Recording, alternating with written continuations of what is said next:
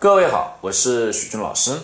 很高兴今天来讲呢另外一个常见的心理趋势，叫做刻板效应，它呢也叫定型效应，是指我们对某个群体哦已经形成一些固有的看法或者印象，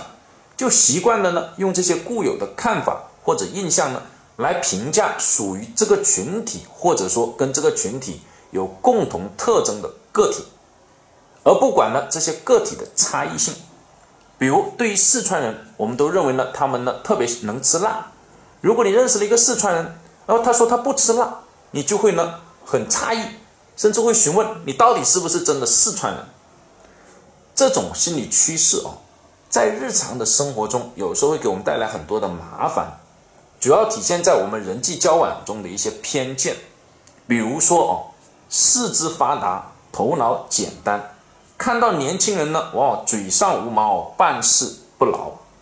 一个人呢，长得老实，就认为呢他比较可靠。还有呢，比如说韩国的姑娘，你认识了，哎，你就认为呢她可能会整过容。而看到泰国的美女哦，哎，你可能认为她就是男的。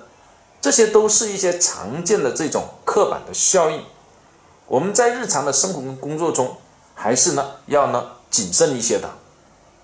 这个话题呢，我们今天就讲到这里，谢谢大家。